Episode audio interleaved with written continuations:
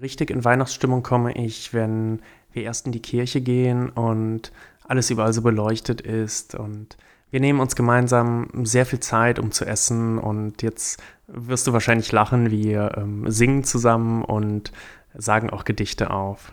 Hi zusammen, willkommen zum 5-Minuten-Podcast. Schön, dass du wieder eingeschaltet hast. Herzlich willkommen. Auf diesem Kanal bekommst du alle Tipps und Tricks mit, Strategien und Methoden rund um deine Ehe wie du deine Ehe aus einer tiefen Krise retten kannst oder einfach nur deinen Alltag verbesserst. Viel Spaß mit dieser Folge. Der Advent steht bevor. Für die meisten bedeutet das Stress, der Kalender ist voll, sie müssen noch Geschenke besorgen.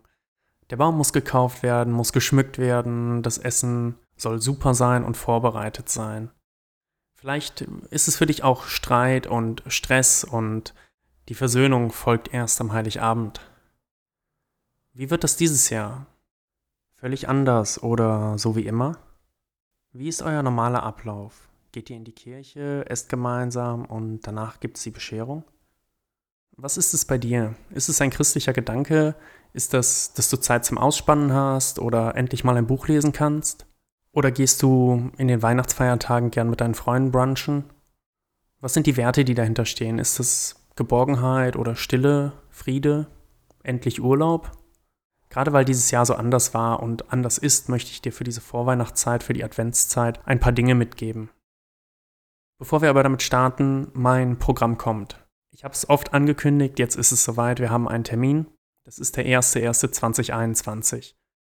Du bekommst in dem Programm eine Schritt-für-Schritt-Anleitung, wie du deine Ehe rettest und verbesserst und wie ihr wieder zu eurer Anfangsharmonie zurückkommt. Also merkst dir gerne vor, das ist der 1.1.2021. Okay, schauen wir uns mal die Punkte für die Adventszeit an. Punkt 1. Geh ohne Erwartungshaltung hinein. Nimm es so, wie es ist. Dann kann es nur gut und schön werden. Und auch wenn es anders ist, bedeutet es noch lange nicht, dass es schlecht ist. Es ist einfach anders. Punkt 2. Streiche den Perfektionismus.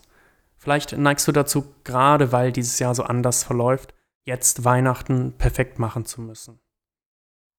Aber gerade dieser Perfektionismus erzeugt sehr viel Stress, nicht nur für dich, sondern auch für dein Umfeld, für deine Familie, für deinen Partner. Setze den Frieden an erste Stelle, denn das ist ja der Grund, warum wir das machen, weil wir ein schönes Miteinander haben möchten, eine schöne Zeit mit unseren Liebsten verbringen möchten.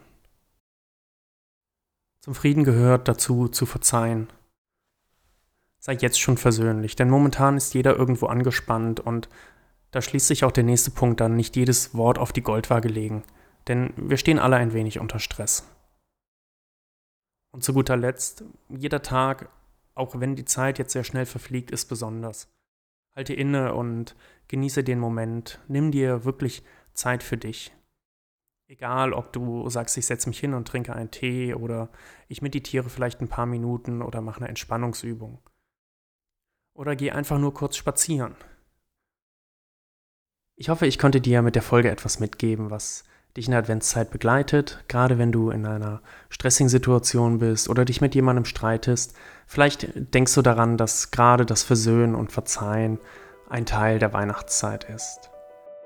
Ich wünsche dir alles, alles Gute und Liebe für dich und deinen Partner. Bis dann, dein Simon.